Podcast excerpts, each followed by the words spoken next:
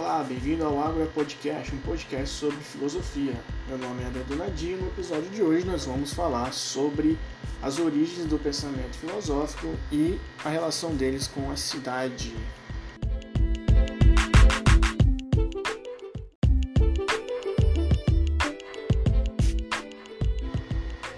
Muito bem, pessoas. Então, o que é a filosofia? Esse é um dos temas que assustam bastante todo aluno de início de graduação e também assusta também bastante os alunos do ensino médio quando a gente vai tratar sobre esse assunto, porque na maioria das vezes as pessoas não estão acostumadas com esse tipo de disciplina, porque a filosofia surgiu no cotidiano dos estudantes no ensino médio obrigatoriamente bem, bem recentemente do ponto de vista histórico. Né? A filosofia aparece como disciplina obrigatória em 2008, por força de lei, e persiste até hoje, é, mas não sem muitas tentativas de torná-la extinta dos nossos currículos. Então essa disciplina sempre foi muito controversa, ela já teve um período bastante importante no currículo dos alunos é, pré é, golpe militar de 64 e depois ela ressurge em 2008 como disciplina obrigatória. Toda vez que a gente vai abordar esse assunto na sala de aula, uh, os alunos costumam ter bastante problema em tentar entender o que é a filosofia. Ela, eles conseguem identificar ali que ela é da área de humanas, eles conseguem identificar que ela tem alguma proximidade com a história ou com a geografia, mas não conseguem é, aprender, aprender não, não é exatamente a palavra, não consegue assimilar qual a especificidade, né? O que, que faz a filosofia ser filosofia e não meramente apenas uma continuação da filosofia, da, da história no, na grade curricular.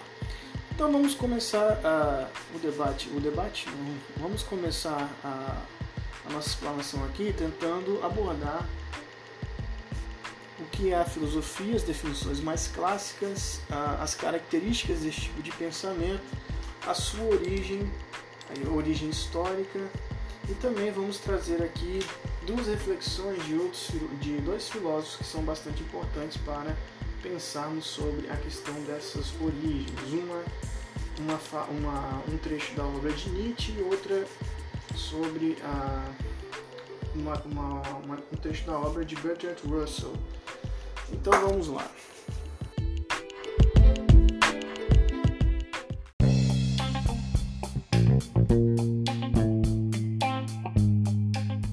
Bom, filosofia. A definição mais clássica desse tipo de pensamento surge com a lenda de que, de que Tales seria o primeiro filósofo e quando perguntaram a Tales se ele considerava-se um sábio, Tales retrucou dizendo que não, que ele não se considerava um, um sábio, mas um amante da filosofia.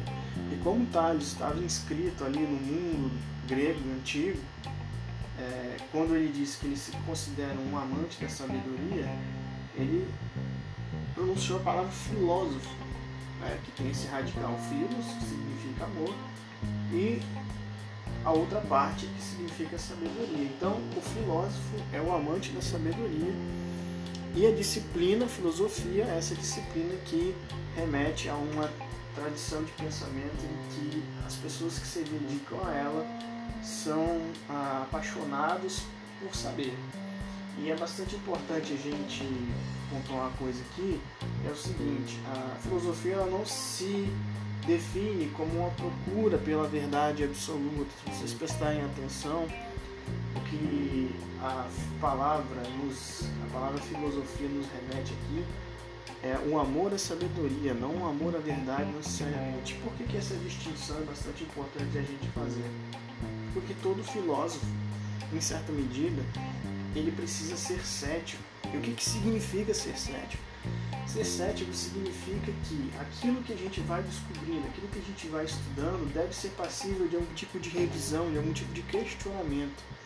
Então, o filósofo, quando está diante de alguma verdade, ele não, num primeiro momento, não está diante de uma verdade absoluta. É necessário revisá-la, é necessário pesquisar, é necessário pôr à prova essa verdade que se encontra diante do filósofo. Então, né, retomando Tales lá, ele não se considerava um amante da verdade, mas sim um amante da sabedoria. E isso também tem uma dimensão um pouco relacionada à ordem dos desejos, da, da procura, porque o filósofo ele é sempre aquela pessoa que tem aquilo que nós chamamos de atitude filosófica, que é a procura constante por saber mais. Não que a gente seja capaz de saber tudo, mas o filósofo ele tem essa atitude de pensar e se for de outra forma? E, e se o que me disseram estiver errado? E se as coisas que eu aprendi até agora é, não passam apenas de preconceitos? Então o filósofo é toda pessoa que deseja fazer filosofia, ele tem que ter essa curiosidade, esse desejo de querer saber mais, ser um amigo da sabedoria, ser um amante da, da sabedoria. Então, nesse sentido, para ser filósofo, não é necessário que você seja um velho barbudo sábio, né? mas que você tenha atitude filosófica, esteja sempre disposto a querer saber mais.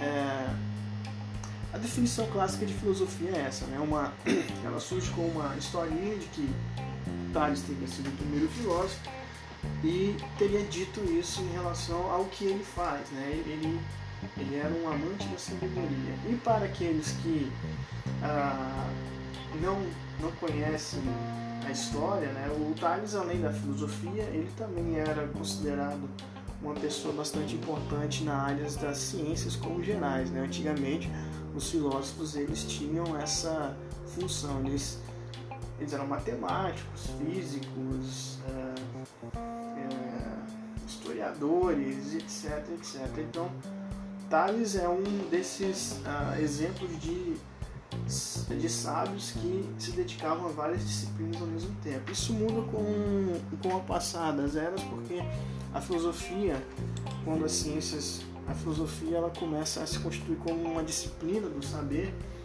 na medida em que uh, os estudos da filosofia se tornam cada vez mais específicos.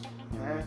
O Aristóteles, que é um outro grande filósofo que a gente estuda lá na, na faculdade de filosofia, no seu livro Metafísica, ele vai falar que todos os saberes se dedicam a uma parte da realidade a física em relação aos corpos no mundo, a química sobre os componentes desses corpos, a biologia sobre a vida e assim por diante.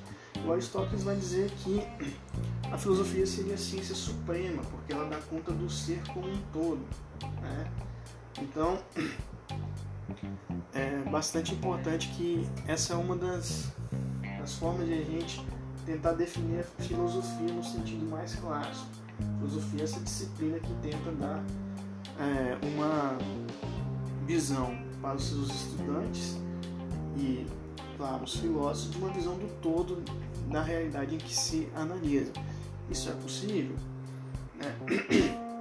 Isso é possível? As pessoas conseguem de fato fazer isso? São questionamentos que são feitos constantemente dentro da disciplina. Uma outra coisa que seria interessante de a gente abordar é o seguinte: a filosofia, ela aqui no Brasil, nós temos um filósofo chamado Dermeval Sabiani e ele também se dedica muito à questão da filosofia da educação. E ele traz algumas definições de filosofia que são bastante é, importantes para a gente entender como a filosofia trabalha em relação aos objetos de estudo que ela possa porventura se dedicar. E aí tem uma outra, coisa que é bastante diferente da filosofia em relação às outras disciplinas, é justamente a questão do objeto. Né? Como eu disse anteriormente, a química vai lidar com os componentes do, do, dos materiais do mundo, a física com os corpos, a biologia com a vida, etc, etc. A filosofia ela não tem um objeto específico para lidar com a questão do conhecimento. Você pode tratar praticamente qualquer qualquer é, assunto a partir de uma perspectiva filosófica, mas isso não significa que tudo que é, você está analisando seja é, uma sabedoria filosófica. Você pode abordar as coisas filosoficamente, mas nem tudo é filosofia.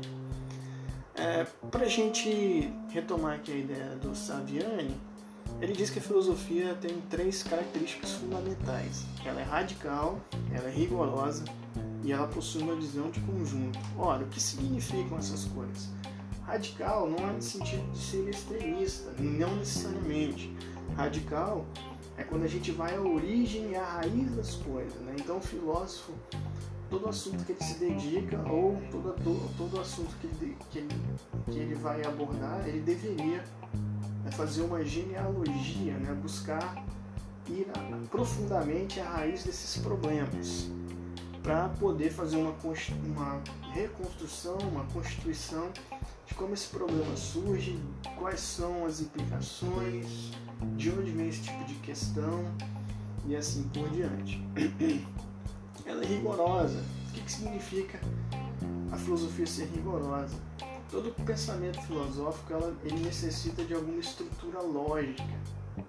E aí você tem uma grande diferenciação na origem da filosofia e dos mitos. Os mitos, apesar de terem uma lógica própria, acontecem coisas na ordem mitológica e mágica que não necessariamente tem uma lógica no sentido de uma causalidade bastante clara.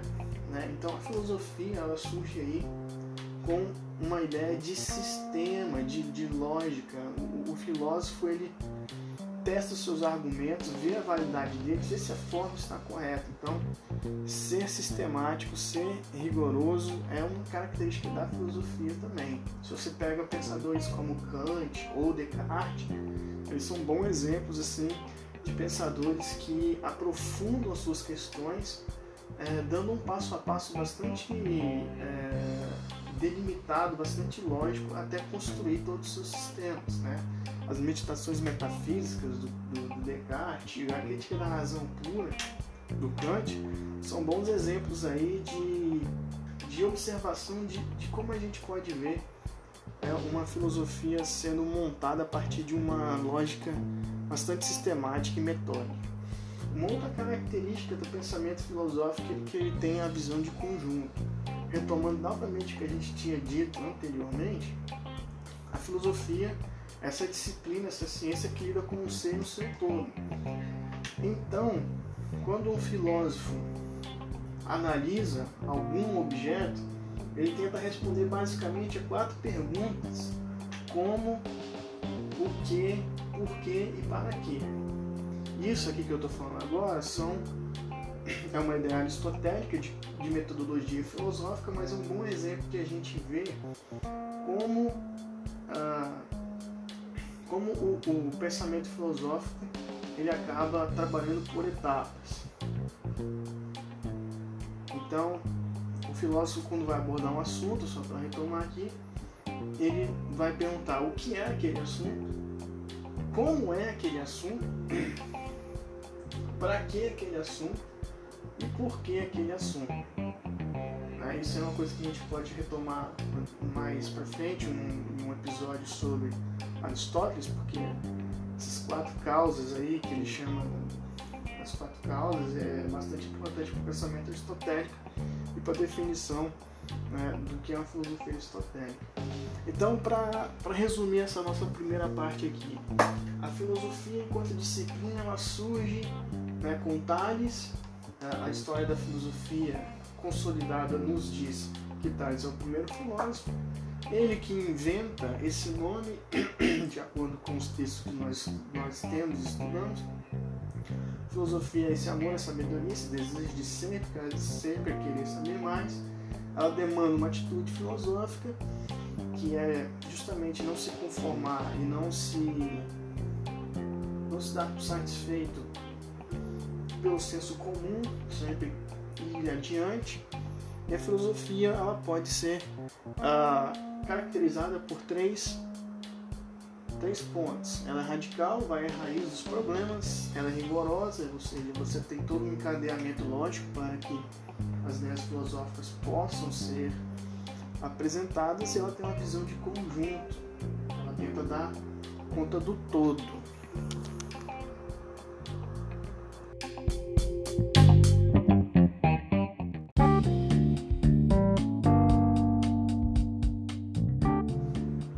As pessoas podem perguntar assim, ah, de onde surgiu essa disciplina, né? Porque a gente falou sobre as características dela, alguns mitos sobre os primeiros filósofos, essa coisa toda. Mas de onde filosofia? Surge do nada?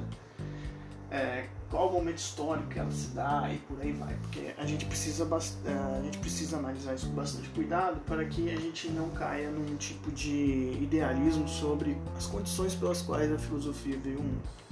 A, a definição, a, aquilo que os historiadores têm colocado como duas possibilidades de surgimento da filosofia, e nos manuais a gente encontra isso bastante também. Uma é o do milagre grego, que coloca a filosofia como uma, uma ruptura radical, é um tipo de diálogo com a tradição dos mitos e da, dos costumes da sociedade grega na época. E nós temos a outra possibilidade de de entender a filosofia na sua origem com o pensador francês Vernon. Em seu livro A Origem do, do Pensamento Grego, ele nos dá uma radiografia bastante completa de, da, da situação histórica na qual a filosofia surge. Uma das frases mais famosas desse, desse livro é que a filosofia ela é filha da cidade. O que, que isso quer dizer? É, em seu livro, o, o Vernon, ele vai dizer que há uma mudança bastante forte no sentido de organização social da sociedade grega na época e que, e que não era uma coisa só, né? a gente não pode pensar a sociedade grega na época como um país nacional igual nós temos hoje, um Estado nacional nós temos hoje, a, a, organização do mundo grego naquela época era bastante diferente do que nós temos hoje. O que a gente sabe, e o Vernon nos ajuda a entender isso, é o seguinte: o mundo grego naquela época era organizado de uma forma um pouco mais rural. Né? E, e essa e essa organização rural implicava certos hábitos e costumes que é, contaminava todos os hábitos daquela sociedade, desde a organização política até a forma como as pessoas se decidiam. E aí ele coloca o seguinte, né, que antes da cidade surgir, a, as decisões eram tomadas pelos chefes de tri, tribos e as pessoas simplesmente é, aceitavam aquelas decisões porque era uma sociedade patriarcal bastante consolidada. É o grande pai, essa, essa noção de que o chefe da tribo ele sabia melhor como conduzir a vida daquele grupo de pessoas. Conforme a sociedade grega foi evolu evoluindo, não seria uma palavra muito boa, mas foi progredindo é, expandindo a sua influência e sua riqueza, eles começam a se organizar de uma forma mais citadina, mais mas em forma de cidade, a famosa polis grega, né? as cidades, cidades-estados e por aí, por aí vai. Na polis grega surge aquilo que a gente chama de ágora, que é o espaço público, é a praça pública em que os debates aconteciam. Então o Fernando vai nos dizer o seguinte: ora, se antes a força da palavra era dada pelo líder local, não havia espaço para o debate, quando as cidades surgem, os gregos começam, antes de tomar decisões a partir de um aspecto de autoridade, eles começam a debater e apresentar ah, argumentos melhores de tomar uma decisão.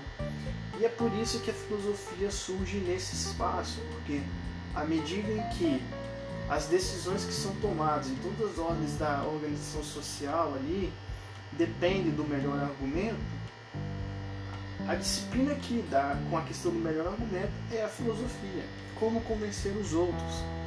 E aí o Fernando vai dizer o seguinte né, em relação à água, é que a própria antes havia um, uma organização social em que tudo ficava é, fortificado ao redor do Palácio Real. E com o surgimento da cidade, ele coloca um outro tipo de organização. E, ele, ele, e a citação que nós vamos usar aqui é essa aqui, ó. É a própria cidade que se cerca de muralhas protegendo e demilitando em sua totalidade o grupo humano que a constitui. No, no local em que se levava a cidade real, residência privada, privilegiada, ela edifica templos que abrem culto público. Nas ruínas do palácio, nessa acrópole que ela consagrava doravante a seus deuses, é ainda assim mesmo que a comunidade projeta sobre o plano do sagrado, assim como se realiza no plano do profano no espaço da água. Esse quadro urbano define efetivamente o espaço mental, descobre um novo horizonte espiritual. Desde que se centraliza na praça pública, a cidade já é, no sentido pleno do termo, uma polis.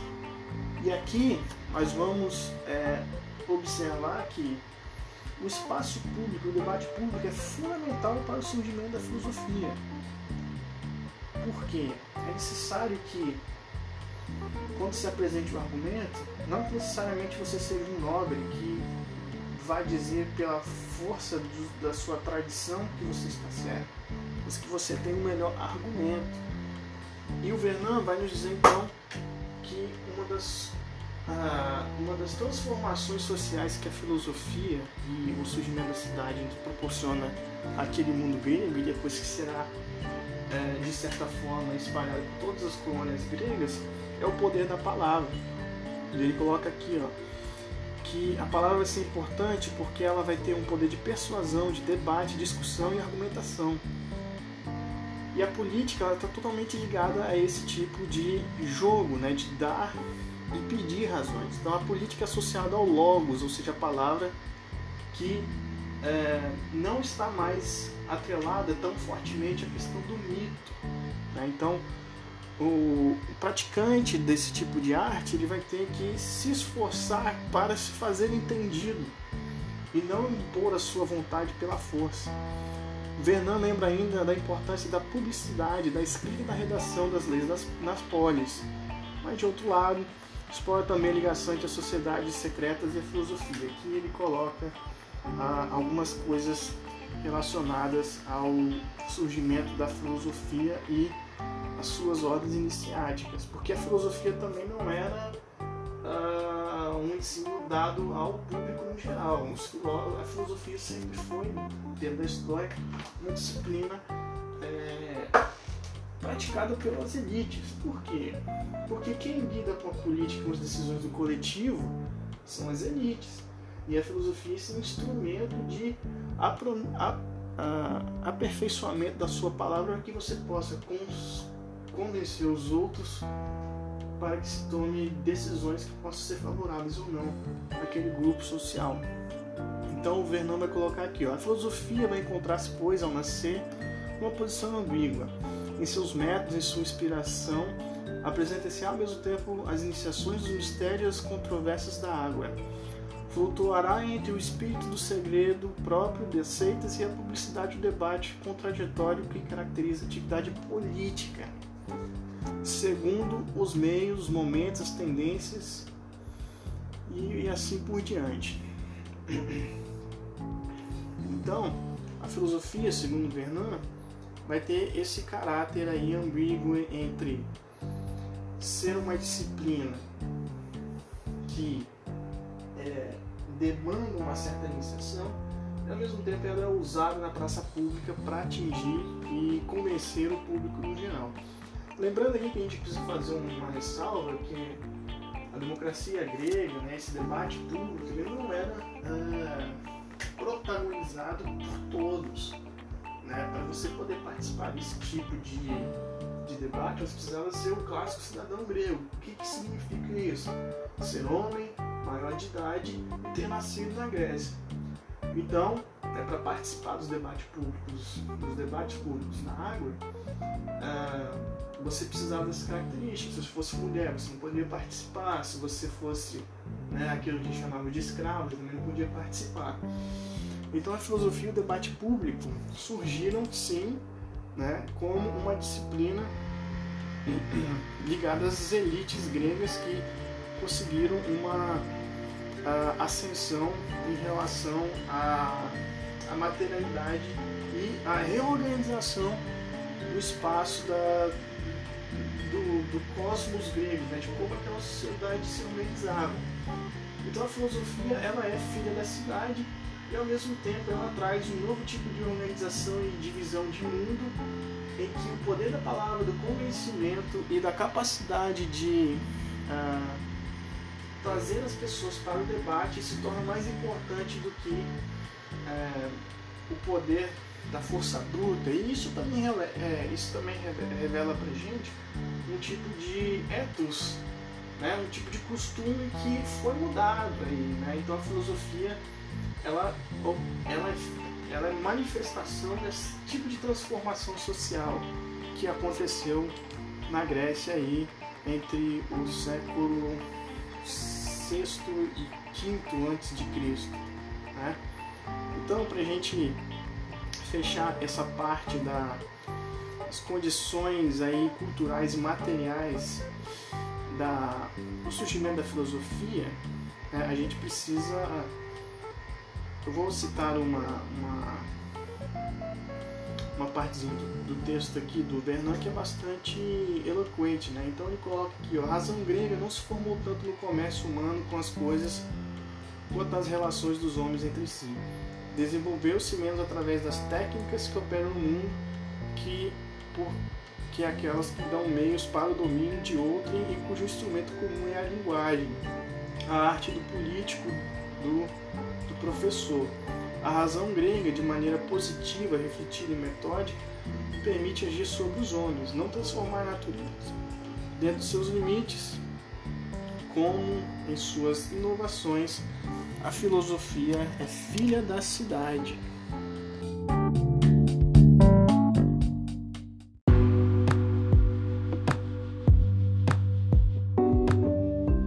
Bom, é, dado esse histórico aí, né, do início da filosofia, condição material histórica trazida pelo livro do Vernon, As Origens do Pensamento Negro, eu gostaria aqui de comentar com vocês dois, dois pequenos trechos de, de dois filósofos que abordaram a questão do surgimento da filosofia. O, o primeiro deles é o Nietzsche, em que existe um texto é, texto do Nietzsche chamado Filosofia na Época Trágica dos Gregos e nós vamos que dar um destaque para o Tales e nós temos também uma obra do Bertrand Russell chamada Filosofia entre Ciência e Religião. Por que eu escolhi esses dois textos? Porque eles é, abordam a filosofia de uma perspectiva bastante parecida. Né? O, tanto o Russell como o Nietzsche vou falar que o filósofo ele é essa figura que fica entre o cientista e o teólogo ou o mitólogo, né, ou aquela pessoa de, de, de autoridade sobre o místico.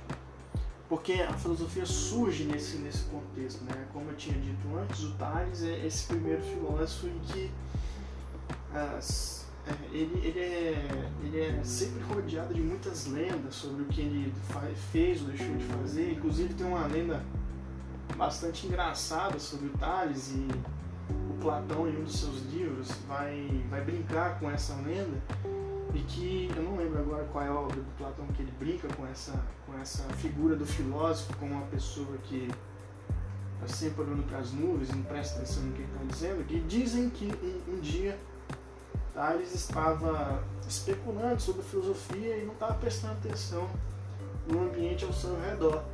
E estava olhando para cima e caiu dentro de um buraco. E se machucou todo, e todos que viram aquilo ficaram rindo dele. E a lenda diz que Tales, depois de um tempo, por conta dessa, desse, desse episódio, ele prometeu que se, se as pessoas não parassem de rir dele, ele ia fazer o sol se apagar em pleno meio-dia. E Tales, além de filósofo, era um grande astrônomo e, e, por aí vai, né?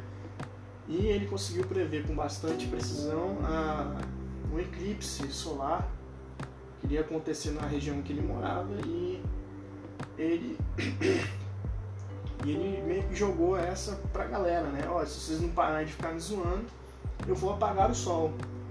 E as pessoas, né, como viram aquela situação patética do, do, do Thales caindo num buraco lá, continuaram a fazer né, galhofa em cima dele.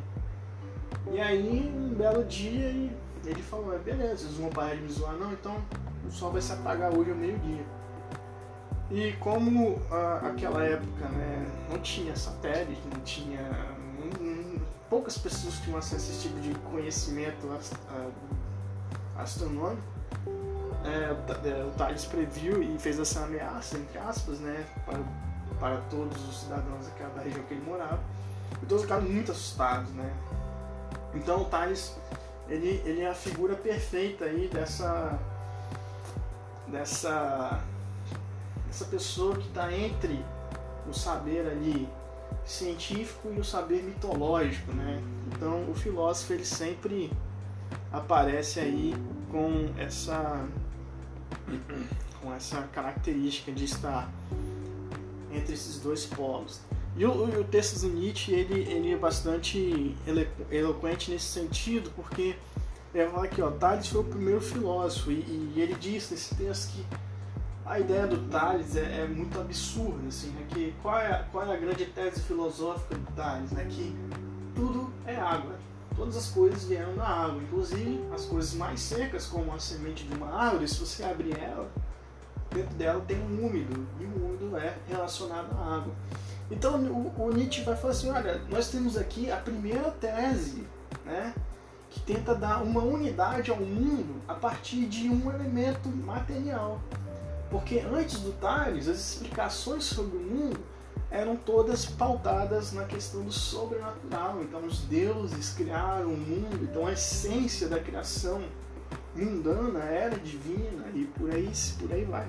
Então, Tales é o primeiro que fala assim: não, olha só, é, os deuses têm lá as suas tarefas, eles fazem o que eles fazem lá, mas olha só, nós não queremos tratar sobre isso. Então, olha só, vou explicar o mundo a partir de um único princípio e a gente vai poder entender a realidade a partir desse princípio único.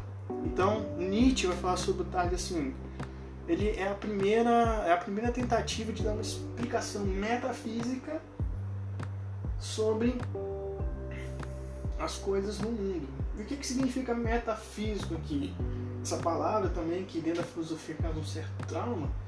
Metafísica é aquilo que é além da física. Então, quando a gente fala que é, o fogo é um elemento físico e por aí vai, a gente dá uma explicação em que a gente sobrepõe a, a questão da transitoriedade da realidade, a gente está indo a uma metafísica, a gente está está teorizando, a gente está impondo uma metafísica, ou seja, nós estamos tentando dar uma unidade a algo que é múltiplo.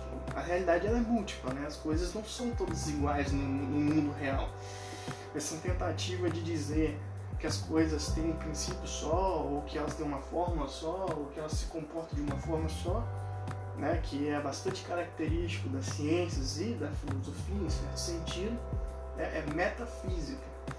É, e esse nome também, ele também, é, ele também é, é, dizem, né, uma lenda que tem na filosofia, que a metafísica ela é, é relacionada às obras do Aristóteles, que a gente citou lá no início do, do nosso episódio.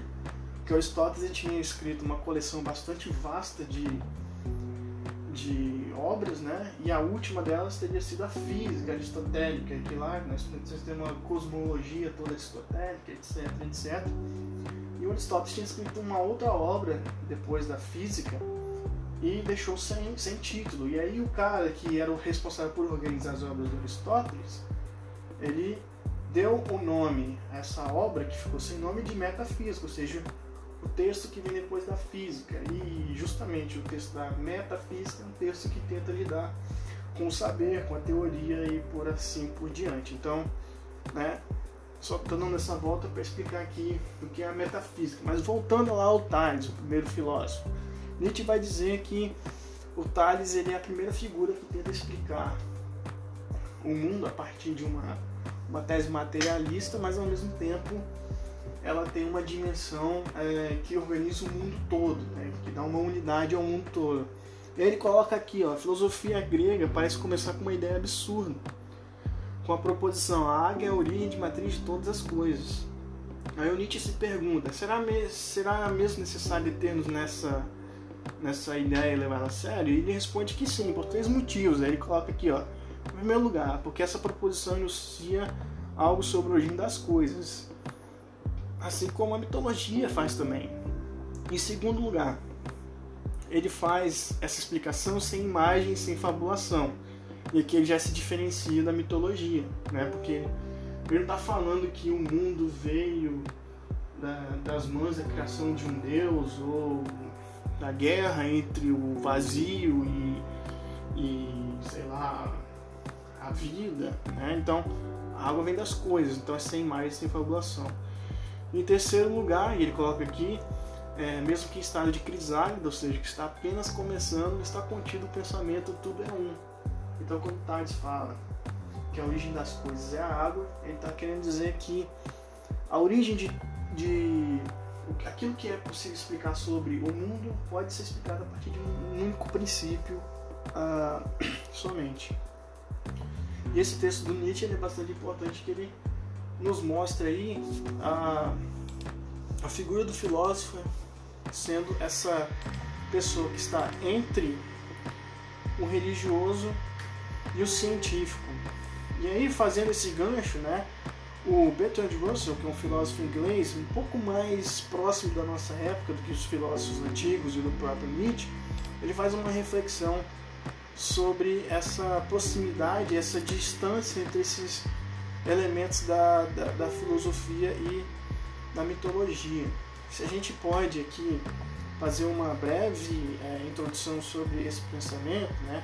o Russell vai falar que a filosofia ela vive uh, numa terra sem, sem uma terra de ninguém, porque ela está entre o limite daquilo que a ciência não pode explicar e daquilo que a teologia ou o mito não pode provar. Então o filósofo ele fica nessa nessa terra aí em que a, as regras não estão muito bem definidas. Né? O, o filósofo trabalha com essa matéria um pouco instável, inconsistente das dúvidas, né? porque você pode pegar, por exemplo, todo cientista que estuda muito e leva o limite daquela ciência um pouco mais adiante, ele acaba se tornando um filósofo daquela ciência. Um exemplo paradigmático, eu acho, desse tipo de situação é o próprio Einstein, né?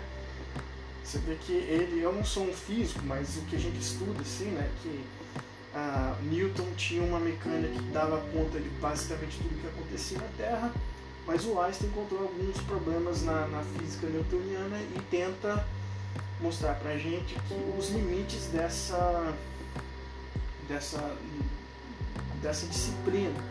E aí quando ele começa a questionar sobre os limites dessa disciplina da física, ele tenta elaborar uma outra uh, uma outra explicação que seja um pouco mais abrangente do que aquela anterior e ao mesmo tempo refunda alguns princípios da física e aí ele não é meramente um físico, né? ele é um filósofo um barra físico porque ele está trabalhando ali os limites da disciplina dele e ao mesmo tempo é, reorganizando toda uma estrutura de pensamento que é, se tornou obsoleta para, aquela, para aquele campo de saber. Né? Então, o filósofo ele sempre trabalha nesse, nesse limiar aí, nesse limite entre o, aquilo que a ciência não consegue explicar e aquilo que a, a, a teologia não pode provar. Né?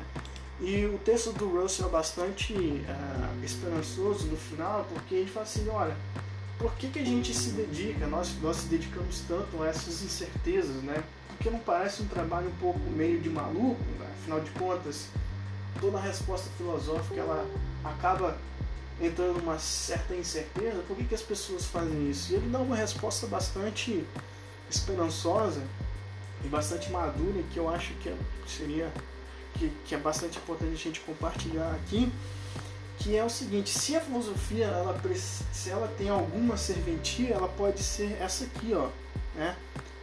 A, a incerteza na presença de grandes esperanças e receios é dolorosa, mas temos de suportá-la se quisermos viver sem o apoio de confortadores contos de fadas.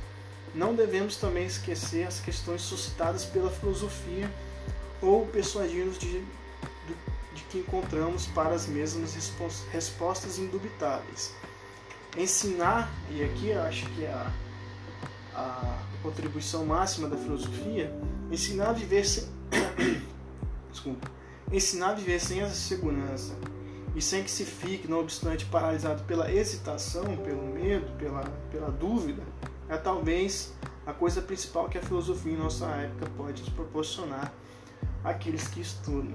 Né? Então, se a gente pode dar aí uma, uma funcionalidade para a filosofia, seguindo aqui as orientações do Matthew Russell, ah, é que a filosofia nos ensina a viver com as incertezas que o mundo nos apresenta. E em épocas como a nossa, hoje, né, dia 20, 21 de maio de 2020, que a gente está ah, diante de uma pandemia mundial, a, a filosofia pode ser essa ferramenta, esse instrumento de lidar com as incertezas que nós vamos enfrentar daqui em diante, né? porque nós não sabemos até quando essa, essa situação vai pendurar, e ao mesmo tempo a gente não pode perder as esperanças de que dias melhores virão. Então a filosofia ela pode nos, nos ajudar nesse sentido. Né? Então, retomando aqui as palavras de Russell, a filosofia pode nos ensinar a viver sem essa segurança né, de saber tudo, ou esses contos confortadores sobre o que é a realidade, o que, o que né, as autoridades metafísicas, vamos dizer assim, nos dizem. Né? Porque, ah, ao contrário das outras disciplinas, a filosofia não lida muito com a questão da certeza, justamente ao contrário. A filosofia elas não, ela, ela ensina as pessoas a questionar, a duvidar, a procurar. Né? E o que a sociedade mais oferece para as pessoas é justamente essa segurança, essas verdades confortáveis, né? que nem sempre são verdades. Se você é, examiná-las com mais cuidado, você vai ver algumas fraturas bastante, bastante graves ali e nem sempre todas as pessoas estão preparadas para lidar com essas fraturas e essas questões profundas. Né? Então a filosofia ela nos ensina a viver uma vida em que sempre está pautada pela contingência, pela essa insegurança diante dos que nós sabemos, né? E também elas dão uma certa fortaleza para que a gente não fique paralisado pela incerteza, pela, pela hesitação e pelas dúvidas que possam surgir. Então, né, a coisa principal que a filosofia, em nossa época, pode proporcionar aos nossos estudantes é justamente essa atitude filosófica aí. Então é isso. Até a próxima, meu povo.